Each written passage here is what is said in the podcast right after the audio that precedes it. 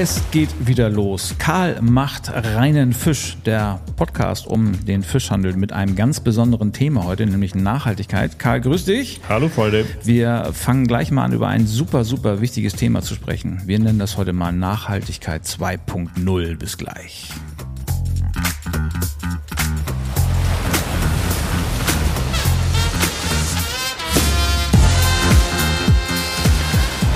So, Karl. Also ich wünsche mir ja immer noch mal so einen Podcast, wo wir dich auch sehen können. Du siehst wieder so super erholt aus.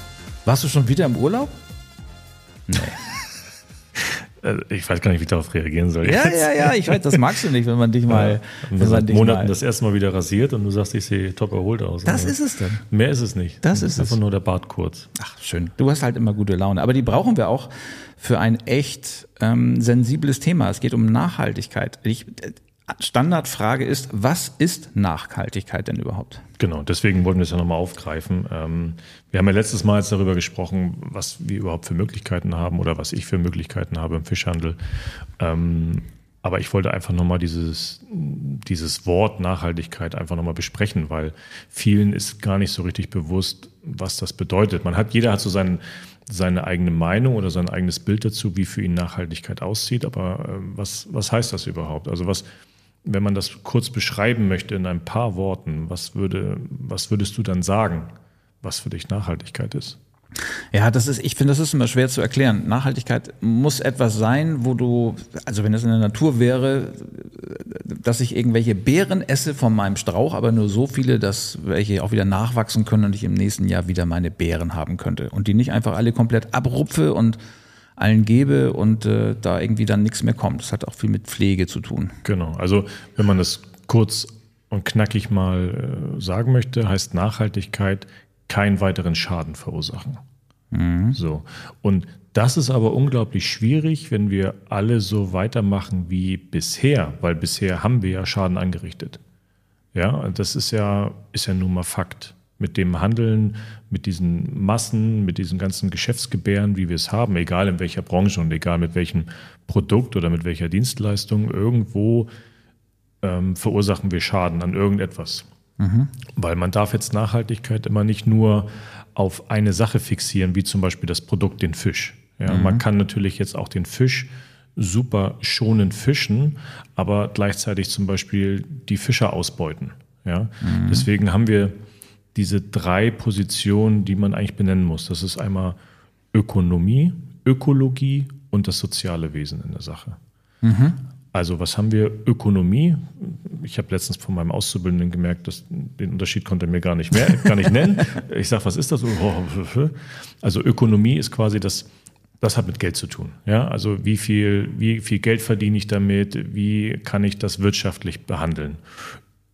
Ökonomie ist quasi, wie gehe ich mit der Umwelt um? Ja, wie, welchen Einfluss nehme ich auf die Umwelt oder auch nicht? Mhm. Ja, und das Soziale ist dann tatsächlich, wie gehe ich mit meiner Gemeinde, mit den Mitarbeitern um? Sorge ich mich um die, ähm, Bezugsquellen, woher ich das habe, sorgen die sich auch um ihre Leute und so weiter und so fort. Oder mhm. beschäftigen die irgendwelche Zwangsarbeiter, sage ich mal, aus irgendwelchen Ländern, die wir noch nie gehört haben und bezahlen die, weil es auf hoher See ist, zu Mindestlöhnen. Das haben wir ja auch alles schon mal gesehen. Mhm. Das sind diese drei, sage ich mal, Säulen, auf denen Nachhaltigkeit aufgebaut ist. Und wir neigen dazu hier im Land, weil Nachhaltigkeit natürlich bis zum Erbrechen kommuniziert wird irgendwie auf irgendeine Art und Weise, uns immer oft auf Kleinigkeiten zu fixieren, wie das Produkt und dann meistens immer nur mit saloppen ähm, Schlagzeilen, sage ich, nenne ich sie jetzt mal wie ja, die Fangmethode oder der CO2-Ausstoß. Ja,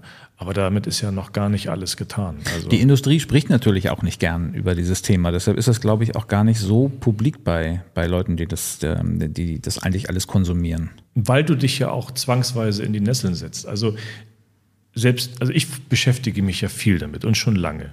Und ich finde es immer schwierig, darüber zu reden, weil es einfach unglaublich schwierig ist, diese drei Säulen in Einklang zu bringen. Also, weil irgendwo scheiterst du immer. Also mhm. im Moment ist es so, wenn du jetzt sagst, okay, ich hole wirklich Ware, die super, ich sage jetzt das Wort wieder, nachhaltig ist und ich gucke, dass die Leute alle ordentlich bezahlt werden, Ja, aber dann verdiene ich kein Geld damit. Also ich bin dann nicht ökonomisch damit. Ich habe vielleicht die Ökologie irgendwie überzeugend ähm, nachhaltig gestaltet und auch das soziale Wesen dahinter, aber ich habe damit kein Geld verdient. Wenn ich kein Geld verdiene langfristig, dann kann ich die Leute wieder nicht bezahlen. Also du musst eigentlich, und das ist ja auch das Problem, glaube ich, aktuell, das muss immer alles so übers Knie gebrochen werden. Und das geht aber gar nicht. Ähm, du kannst viele Sachen dauern einfach so unglaublich lange, bis sie sich wirklich auszahlen, ähm, dass man Geduld haben muss. Und ich kann nicht von heute auf morgen einfach nur, weil ich jetzt sage, ich kaufe mir jetzt 20 Lastenräder und liefere damit aus. Ja, das, ist, das ist, Ja, das damit ist es nicht getan. Und ähm, das ist das Problem, was wir haben, woran wir scheitern immer wieder. Und deswegen finde ich die Kommunikation auch so grenzwertig, weil ähm, man kann einfach nicht sagen, wir sind ab jetzt super nachhaltig. Ich, es ist in Ordnung, diesen Weg zu gehen. Und das sollten wir auch alle, und das tun eigentlich auch viele. Aber man muss sich immer im Klaren sein, dass irgendeiner fällt immer hinten runter. Naja, oder es packt einen irgendwann das schlechte Gewissen. Ich weiß, dass ein Freund von mir, der erzählt immer ganz stolz, dass er vom Joghurtbecher das Papier abmacht und das dann auch trennt, aber es ist auch dreimal im Jahr auf der AIDA. Also das ist ja, Ja. auch am Ende des Tages nicht nachhaltig und man muss dann gucken, wo, wo, womit kann ich jetzt leben und womit halt nicht. Also Genau. genau, wie du sagst, es ist halt sehr, sehr schwer durch zu Oder jetzt gewisse Firmen, die damit werben, dass ihre Produkte bzw. ihre Verpackungen super umweltfreundlich sind.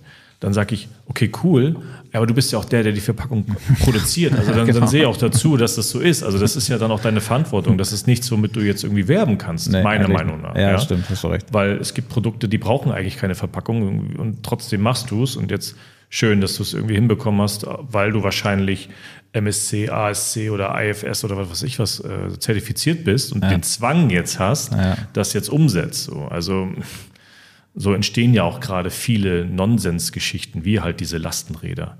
Weil wenn du zum Beispiel MSC zertifiziert bist, dann kontrollieren die dich jedes Jahr und dann musst du jedes Jahr irgendwie vorzeigen, was du getan hast, um der Nachhaltigkeit weiteren Fortschritt zu geben. Und dann kamen auf einmal Leute auf die, auf, auf die Idee, diese Lastenräder, diese Auslieferungsfahrräder zu bauen, weil man damit ja CO2-Ausstoß verhindert. Aber das ist, das ist wirklich nur dafür da. Das hat keinen ökonomischen Zweck. Das, das machen die nicht irgendwie, weil sie das jetzt wollen. Keiner von denen. Es gibt ein paar Firmen in Hamburg, die ich damit rumfahren sehe. Ich möchte keinen nennen. Keiner von denen findet das äh, wirtschaftlich. Nein, ke- keiner. Aber es war ein guter, ich sag mal, Zweck und Grund, die dann wieder ruhig zu stellen. Ne? Damit man jedes Jahr diese neuen Auflagen erfüllt. Äh, Happy Birthday. Also Ja, naja, das ist nicht wirklich zu Ende gedacht, das stimmt. richtig, Das genau. heißt, oftmals kommt mir das auch vor wie so ein Marketing-Gag, dass man dann denkt, wenn er jetzt so ein Lastenfahrrad schick lackiert durch die Gegend fährt, dann denken alle, oh, guck mal, das ist alles super gesund und toll. Und Ja, aber Konzerne, die dann irgendwie, keine Ahnung, ich glaube 80 oder 120 Millionen im Jahr machen, das machen sie nicht, weil da ein paar People mit dem Lastenfahrrad durch die Gegend fahren. Nee, das stimmt. Das ist wirklich dann am Ende Marketing. Und da, dem erliegen wir auch. Wir erliegen einem permanenten Marketing, egal ob das von Firmen ist oder von der Politik ist oder im Fern- im Fernsehen ist. Es ist immer nur Marketing, um dich irgendwie ruhig zu stellen, damit du kaufst. Also am Ende steht immer die, der ökonomische Zweck dahinter. Die wenigsten wollen auf Biegen und Brechen diese drei Säulen der Ökologie, Ökonomie und sozialen Aspekte wirklich bedienen. Also wenige. Sehr schwieriges Thema. Das, äh, Es gibt so ein Schlagwort, das heißt äh, Bestandsmanagement. Na nachhaltige Fischerei beinhaltet das Management von Fischbeständen. Wie, wie funktioniert sowas? Ich meine, da draußen ist jetzt das Meer und jetzt wird, wo, wo wird wie gemessen, wer wie viel fangen darf? Ähm, genau, also wir hatten das, glaube ich, letztes Mal schon so leicht angeschlagen und diese, diese Quoten werden ja jedes Jahr aufs Neue quasi herausgegeben von einem Gremium aus Experten. Ich nenne sie jetzt einfach Experten. Das sind auch wirklich Experten, Wissenschaftler. Die wissen schon ziemlich gut, was sie tun. Und da wird jedes Jahr aufs Neue werden dann die Fang, ähm, die Anlandemengen werden quasi alle addiert und werden ausgewertet. Und ähm, dann wird das auch verglichen, in welchen Fanggebieten wurde wie viel gefangen, wurde dieses Jahr in diesem Fanggebiet weniger gefangen. Dann wird automatisch davon ausgegangen, auch dass da weniger ist. Es gibt immer wieder das, und das ähm, habe ich jetzt erlebt, weil ich das schon 20 Jahre mache, dass gewisse Fischschwärme sich aufgrund von Umwelteinflüssen auch zum Beispiel bewegen. Also wenn sie jetzt zum Beispiel immer an einem gewissen Fanggebiet waren, keine Ahnung, sagen wir jetzt mal vor der englischen Küste irgendwie. Und dann wird ein Jahr da gefischt, weil man davon ausgeht, dass der Kabel ja auch mal als Beispiel jetzt da immer ist. Und dann ist da aber nicht mehr viel. Und dann wird davon ausgegangen, okay, wir haben das, dieses Gebiet schon leer gefischt. Aber es kann gut sein, dass zum Beispiel diese Bestände vielleicht 200 Kilometer weiter nördlich sind oder so. Mhm. Das ist immer wieder mal vorgekommen und so werden diese Bestände angepasst. Aber dadurch, dass sich natürlich die Fangmethoden und diese großen, großen, riesigen Trawler natürlich technisch immer mehr ähm, verbessern, ist ja dann dieser Aspekt, keinen weiteren Schaden anzurichten, nicht gegeben. Mhm. Also äh, über kurz oder lang nehmen wir immer mehr, als wir brauchen. Mhm. Und unsere Industrie sorgt ja eigentlich permanent für Überschuss. Wir haben immer Überschuss. Wir haben immer Vorratshaltung, Überschuss, Müll. Wir produzieren permanent Müll. Mhm. Und das ist das. Deswegen, wir kriegen das gar nicht so richtig hin. Also ich kann mir auch vorstellen, dass wir können da noch so viel Gremien einsetzen und ich bin der Meinung, wir können das noch so viel wissenschaftlich auswerten. Wenn wir nicht was ändern an diesem Konsumverhalten, wird sich das nicht ändern. Also du meinst, der Endverbraucher kann das eigentlich nur ändern? Also meine Frage für dieses Bestandsmanagement wäre jetzt noch gewesen, wird dann wirklich irgendwann gesagt, so, jetzt haben wir so viele Fische hier gefangen, jetzt dürft ihr nicht mehr raus. Gibt es das so? Oder kommt denn aus einem anderen Land? Ich meine, das, das Meer ist ja von allen Seiten zu befahren. Genau, Oder also kommt die Fischer kriegen feste Quoten. Also die okay. jetzt so, zu 100 Prozent richtig werde ich es nicht wiedergeben können, aber ähm, du hast so und so viele Boote und ähm, du hast vielleicht Lizenzen oder auch nicht. Es gibt so verschiedene Arten. Mhm. Ähm, und du darfst jetzt 200 Tonnen fischen dieses Jahr. Mhm.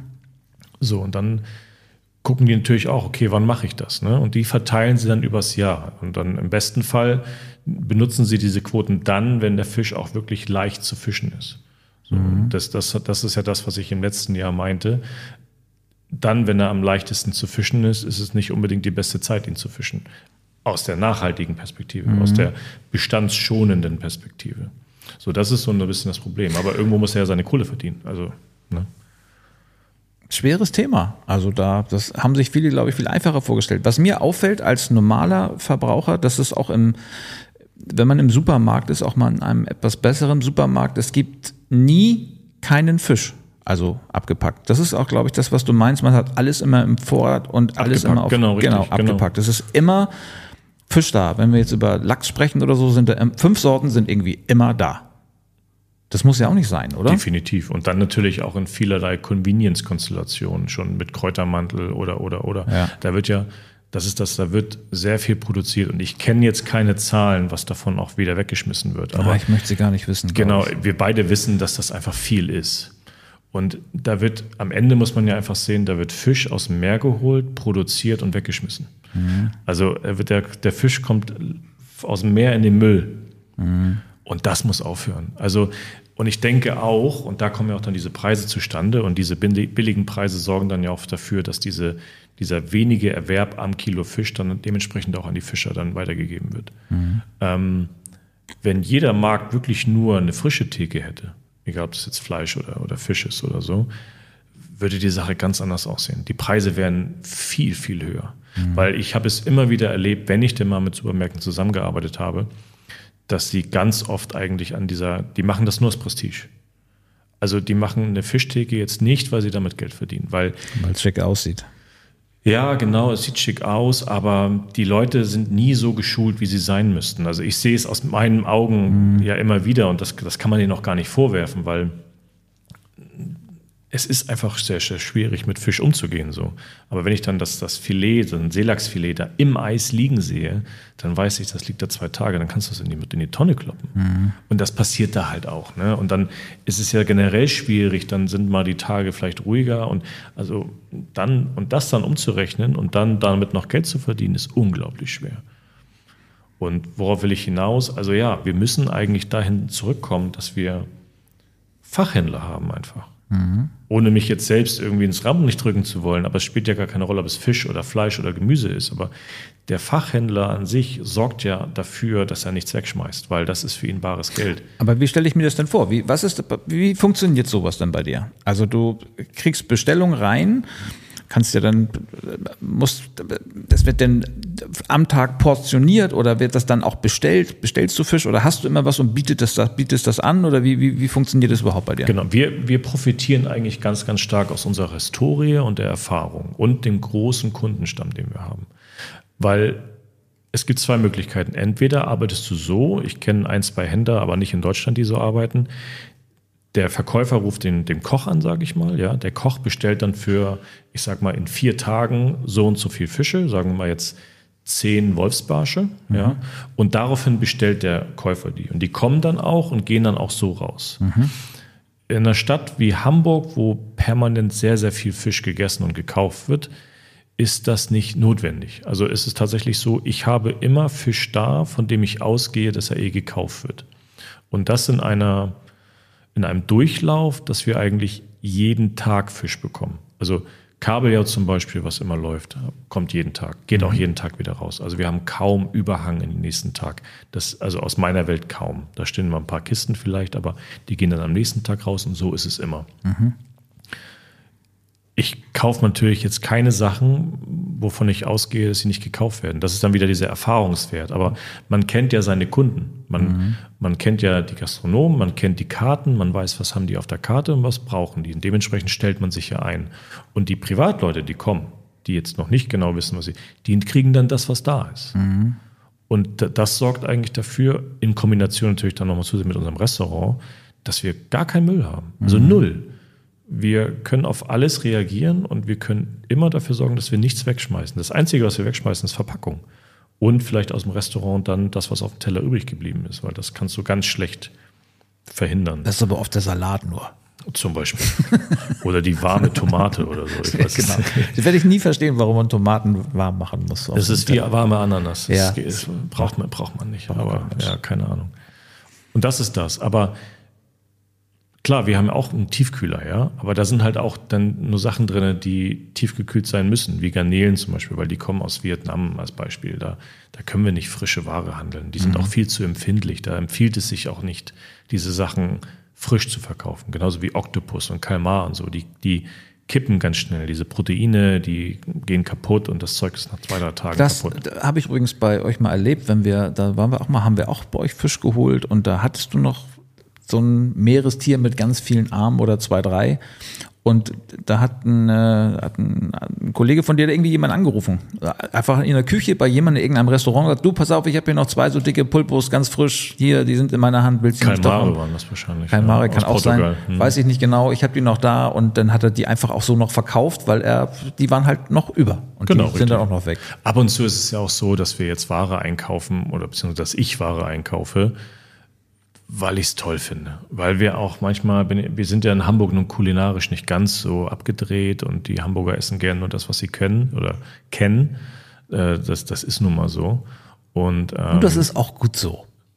Ja, das ist in Ordnung. Also, also wenn man sich darauf einstellt, aber es gibt so viele schöne Sachen, die man auch mal vielleicht probieren könnte irgendwie. Und dann kaufe ich halt manchmal Sachen, die keiner auf der Karte hat gerade. Aber man kann ja auch mal was extra haben. Was ne? ist? Sag mal was.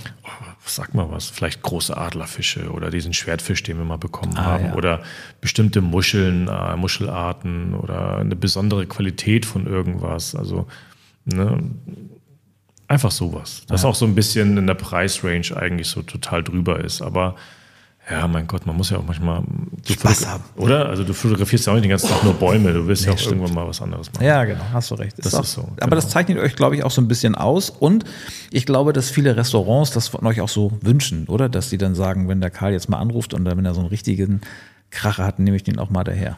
Am Ende ist es ja auch eine Art von Marketing. Ne? Ja. Du kannst ja nicht immer, du musst ja auch im Gespräch bleiben. Das ist ja. nun mal so. Ja, so klar. wie auch Köche mal crazy Gerichte irgendwie zaubern. Ich habe jetzt kein Beispiel, aber man muss ja irgendwie im Gespräch bleiben und dann macht man halt sowas mal. Wenn das gerade im Sommer, wo sowas eh dann auch funktioniert irgendwie, dann machen wir sowas. Wie können wir denn gegen die Nachhaltigkeit vorgehen? Oder was kann so ein Aufruf sein? Gegen die Nachhaltigkeit? Nee, für, sorry. Hm. Ja, also wir sollten uns einmal nicht so sehr blind auf Schlagzeilen verlassen. Also ich, dieses Greenwashing nimmt meiner Meinung nach sehr, sehr viel überhand. Also mhm. äh, nicht alles, was Gold ist, glänzt. Das hat man ja schon immer gesagt. Und man sollte, wenn man schon so ist, dass man darauf achten möchte. Und das finde ich ja auch gut. Ich bin ja auch so einer, der eher Bio kauft. Tatsächlich ist das so. Mhm. Äh, auch wenn ich selber der Meinung bin, dass nicht alle Bio-Siegel unbedingt da cool sind. Mhm. Sag mal ganz einfach gesagt. Aber beschäftigt euch mehr damit. Also nicht immer auf jeden Scheiß drauf reinfallen, auch mal mehr hinterfragen. Dann tun wir alle so ein bisschen dafür, das in die richtige Richtung zu schieben. Aber wir müssen dann auch alle damit leben, dass es teurer wird. Weil die Breiten, es ist so, diese Preise sind alle nur so, weil wir diese Massen machen. Sonst lässt sich sowas gar nicht darstellen. Ich glaube, dass es gibt da ja aber nicht nur den Preisunterschied. Gerade bei Lebensmitteln gibt es ja auch einen Geschmacksunterschied. Also wir achten ja auch sehr auf, auf Bioware oder wir essen halt immer noch gerne Fleisch. Dann muss es aber auch gut sein. Und dann ist es auch was Besonderes. Und dann gibt es das halt auch nicht Montag, Mittwoch, Freitag, Samstag. Dann gibt es das halt nur zweimal die Woche oder mhm. manchmal auch nur einmal die Woche. Aber dann muss es was Besonderes sein. Und dann finde ich, ist es auch gar nicht unbedingt teurer in der Kasse am Monatsende. Aber man, man soll schon bei Lebensmitteln, finde ich, Wert darauf legen, dass es wirklich gut ist, weil es auch einfach besser schmeckt. Und ja, aber das ist das, das ist natürlich immer so, wenn man aus seinem goldenen Käfig rausguckt irgendwie und das so betrachtet. Aber es ist nun mal auch ganz viel so, dass Leute einfach auch sagen wir, du gehst zu Rewe, ja, wenn du nicht auf den Preis achtest und du einfach nur das kaufst, was du kaufst und du machst einen Wocheneinkauf, dann bist du ganz schnell bei 300 Euro mit deinem Warenkorb. Das ist so. Lass es mal 200 Euro. Wenn du Entrecot drin hast und noch Spülmittel und was weiß ich was, das ist richtig, richtig viel Kohle. So, und wenn du aber diese Kohle nicht hast, weil du, keine Ahnung, jetzt jünger bist und noch nicht die Kohle hast und deine teure Wohnung bezahlen musst, weil billige Wohnung gibt's nicht, dann gucken die Leute einfach drauf. Und dann ist denen das Essen leider egal. Das ist unsere Kultur. Wir sind mhm. nicht so die Schlemmermäulchen hier in Europa, mhm. sondern wir sind eigentlich die äh, friss oder stirb, Hauptsache der Fernseher ist groß. So. Ja, ja, stimmt das, leider. So, und da, da ist nun mal auch, das verstehen auch viele nicht, die jetzt sehr in dieser ganzen Nachhaltigkeits- Blase drinne sind, dass einfach viele, viele Millionen Menschen ist das scheißegal. Also das muss man sich einfach immer denken. Deswegen muss man auch immer weiter sein eigenes Ding machen, weil die verstehen nicht, ja, du hast irgendwie 300 Follower, die das total geil finden, was du tust mit deinem, ähm, was weiß ich, Bio oder ähm, lokal und so. Das ist auch alles toll. Aber dann gibt es noch mal irgendwie 8 Millionen, denen es scheißegal ist. Ja ja, ja. im Umfeld von Hamburg und Hamburg und so. Denen es wirklich total egal ist. Weil die A nicht in dieser Bubble sind. Ne? Viele vergessen auch, dass sie in dieser Gastronomie, Food äh, etc. pp. Die bewegen sich ja immer meistens nur Instagram, Facebook, was weiß ich was. Und da bewegst du dich immer in so einer Bubble. Aber wenn du die verlässt, dann merkst du erstmal, dass keiner weiß, wovon du redest. Mhm. so. Ja, das ist tatsächlich so. Ja, also gerade so ähm, äh, ich will es jetzt gar nicht mal sagen, aber gerade so Köche, die sind ja sehr im Fokus durch Fernsehen, durch auch Fachzeitschriften und so. Und wenn die dann mal mit jemandem reden, der vielleicht gar nicht so aus dieser Branche ist, ne, und die sagen, ja, und der und der kocht, der drei, oh, noch nie gehört. Nee. Wie hast du noch nie gehört? Den kennt man doch. Nö, kenne ich nicht. Und das, ne, das, da, ja. da, da merken die manchmal so, oh, okay, also so groß ist das Ganze gar nicht. Und das kannst du auf viele Bereiche. Also ich glaube, wir hatten darüber mal gesprochen, ja. auch mit Fotografen, ne, wo du ja, denkst ja. so, hey, die muss man doch kennen. Nee, kenne nee. ich nicht. Habe ich noch nie Mensch. gehört. genau. Und so ist das mit diesem ganzen Nachhaltigkeits, ähm, mit dieser ganzen Nachhaltigkeitsthematik, dass unglaublich viele Menschen nicht ansatzweise einen Gedanken daran, daran verschwenden. Und wenn du ins EU-Ausland gehst, noch weniger. Ja, ich glaube, das ist hier tatsächlich noch mal ein bisschen es ist sehr dogmatisch geworden. Es ist sehr von oben herab und es ist sehr du-du-du. Und das ist gar nicht gut, weil damit bewirkst du eigentlich komplett das Gegenteil. Also wenn wir alle einfach machen und wirklich machen, ehrlich machen und tun und damit was erreichen nachher, dann ist das schon super. Aber wir sollten aufhören, die Leute zu erziehen, weil ich merke so, dass das den Leuten schon langsam auf den Sack geht irgendwie. Ja. Und da weiß man dann, okay, jetzt haben wir eigentlich genau das erreicht, was wir nicht wollten. So, die Leute sind schon drüber.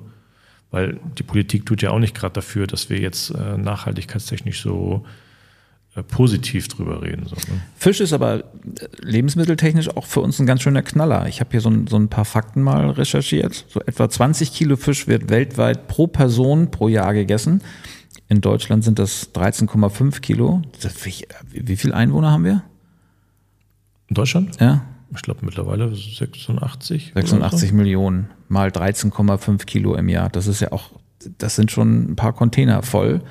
85 Prozent aller Fischbestände gelten derzeit als überfischt oder sind von der Überfischung bedroht. Mhm. Und 40 Prozent des Fangs, darunter Haie, Seevögel, Meeresschildkröten, Delfine und Wale, verenden als Beifang in den Netzen. Ich finde, das sind schon so Knallerzahlen. Das hat mich schon erschrocken, so ein bisschen. Absolut, genau, richtig. Also einmal die Menge, die wir auch konsumieren, das ja. finde ich, das hätte ich so nie gedacht. Und auch, dass wir, dass wir so viel Beifang haben mit dem Wahnsinn. Ja, du kannst es halt einfach auch kaum vermeiden. Man kann das mit verschiedenen Fangmethoden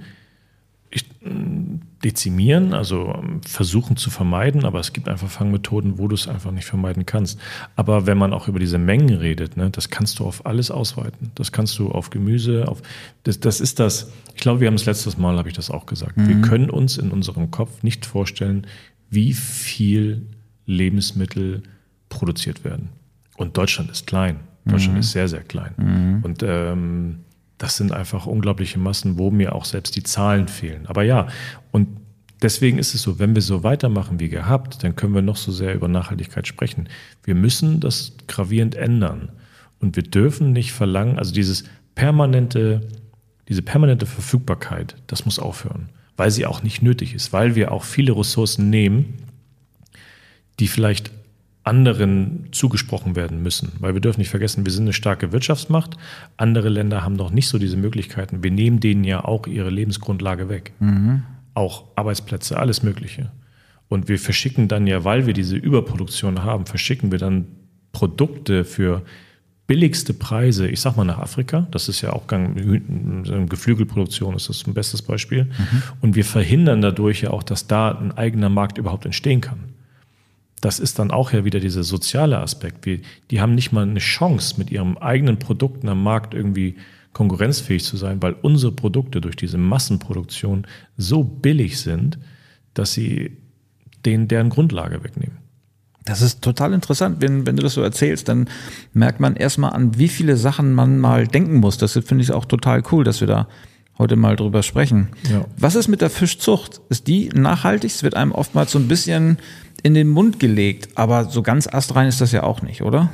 Also wenn wir jetzt mal so von Aquakulturen und sowas ausgehen. Ja, also da gab es ja nun diese Dokumentation bei Netflix, glaube ich, mhm. Seaspiracy. Und mhm. ähm, ich glaube, man kann das, man muss das mal auch objektiv betrachten. Du kannst diese Dokumentation so gestalten und du kannst sie aber auch komplett positiv ja. gestalten. Ne? Also das ist immer so, was will man? Mhm. Man darf nicht vergessen, also was da gezeigt wurde, ist Fakt. Das mhm. müssen wir schon so hinstellen. Ähm, aber wie kommuniziert man das und wie gehen wir jetzt damit um? Und äh, generell ist es ja so, dass auch diese Aquakultur in ihrer Geschichte und ihrer Historie noch relativ jung ist. Ähm, klar gibt es das schon lange, aber wenn man das jetzt so, so betrachtet, ist das von den Erfahrungswerten her noch alles sehr jung. Mhm. Und ähm, wir müssen nun mal auch damit leben, dass wir irgendwie Lebensmittel herstellen können. Wir können auch nicht alle zum Beispiel komplett vegan leben, weil wir gar nicht diese Agrarflächen haben, weil nicht alle Agrarflächen alle auch bebaubar sind zum Beispiel. Also man, ne, das ist nicht, nicht so möglich. Nicht so viel ich weiß, ist es nicht möglich. Ähm, Klar, die Fleischindustrie hat noch mehr Agrarflächen zur Verfügung, weil diese, diese Rinderhaltung unglaublich viel Agrarflächen äh, in Anspruch nimmt. Ich denke mal, wenn man die anders nutzen würde. Aber wie ist es jetzt bei, bei Aquakultur? Also Aquakultur sorgt natürlich dafür, dass wir kontrolliert einzelne Sorten, hm, wie nenne ich es jetzt? Verfügbar machen. Verfügbar machen, herstellen, genau. Also dem Markt zur Verfügung stellen zu relativ gleichbleibenden Preisen und zu sehr kontrollierten Bedingungen. So. Naja, und da könnte man, darüber könnte man ja auch eine Menge steuern. Also Absolut. Abhängig von der Größe. Genau. Was ist jetzt im, im, Fokus da? Ja, unglaublich viele Fische sterben und man sagt natürlich auch, okay, so wie die da leben in den Netzen, das ist nicht cool. Bin ich dabei, unterschreibe ich auch so. Welche Alternativen haben wir? Weiß ich nicht. Ähm, ich denke, dass die Aquakultur auf einem guten Wege ist, auch durch durch ähm, neue Futtermittel und durch neue Züchtungen, wo bei denen quasi die auch Fische gezüchtet werden, die so einen hohen Durchsatz haben. Also du brauchst mhm. quasi nur, ich sag mal, 800 Gramm Nahrung für 1,4 Kilo Fisch. Mhm. Ja, da, da, in die Richtung geht es ja. Ja, äh, für, für einige Fische brauchst du 5 Kilo Futter, um ein Kilo zu produzieren. Das ist natürlich Das brauchen wir nicht. Mhm. Aber das ist auch alles so ein Prozess. Also ich denke nicht, dass man die Aquakultur generell verteufeln sollte. Wir haben jetzt auch schon viele äh, Kulturen, die an Land sind. Das sind, sind diese Kreislaufsysteme, die jetzt auch zum Beispiel die Umwelt, also das Meer, nicht mehr so belasten durch Fische, die fliehen und sowas. Sowas ist ja generell mhm. nicht gut, ne? wenn Fische aus der Aquakultur rausgehen, sich da vermehren und dann vielleicht irgendwelche Autoimmunkrankheiten da weiter vererben. Mhm. Das ist auch nicht gut. Ähm, aber ja, auch diese, diese Kreislaufhaltung ist natürlich wieder sehr teuer, weil man dann wieder viel Energie braucht. Und Energie ist gerade wieder etwas, was wir nicht hinkriegen bei uns. Also ich würde Aquakultur generell nicht verteufeln, weil sie dafür sorgen, dass Lebensmittel produziert werden, die erschwinglich sind. Und äh, wir dürfen immer noch nicht nur von uns ausgehen, wir müssen auch gucken, es gibt Länder, die sehr darauf angewiesen sind. So, das, das ist einfach so. Und äh, ähm, auch zu sagen, ja, dann essen wir halt alle keinen Fisch mehr, es gibt einfach Völker, die nur Fisch essen. Okay, dann lässt man die halt machen und wir machen es nicht, aber ist nicht naja, der richtige ich, Weg. Es, wenn man es, wenn, ich glaube, wenn man selbst ein bisschen sich informiert und ein bisschen darauf achtet, dann haben wir diese Probleme überhaupt nicht richtig mit der, mit der Nachhaltigkeit in, im genau. Fischkonsum. Aber genau. das ist jetzt, wird uns Verbrauchern, glaube ich, auch sehr einfach gemacht und genau wie du sagst, werden uns marketingtechnisch Sachen um die Ohren gehauen, wo wir einfach blind darauf zugreifen und da muss man vielleicht, und dafür war das, glaube ich, mal wichtig, darüber zu sprechen, zu sagen, na Moment mal, muss ich das jetzt so haben? Muss ich dieses Billige nehmen? Wo kommt das eigentlich her? Also tatsächlich mal sich selbst ein bisschen hinterfragen. Absolut, genau. Und man muss halt immer auch bedenken, es ist nicht immer nur die Fangmethode oder nicht immer nur das Auto oder der Transport.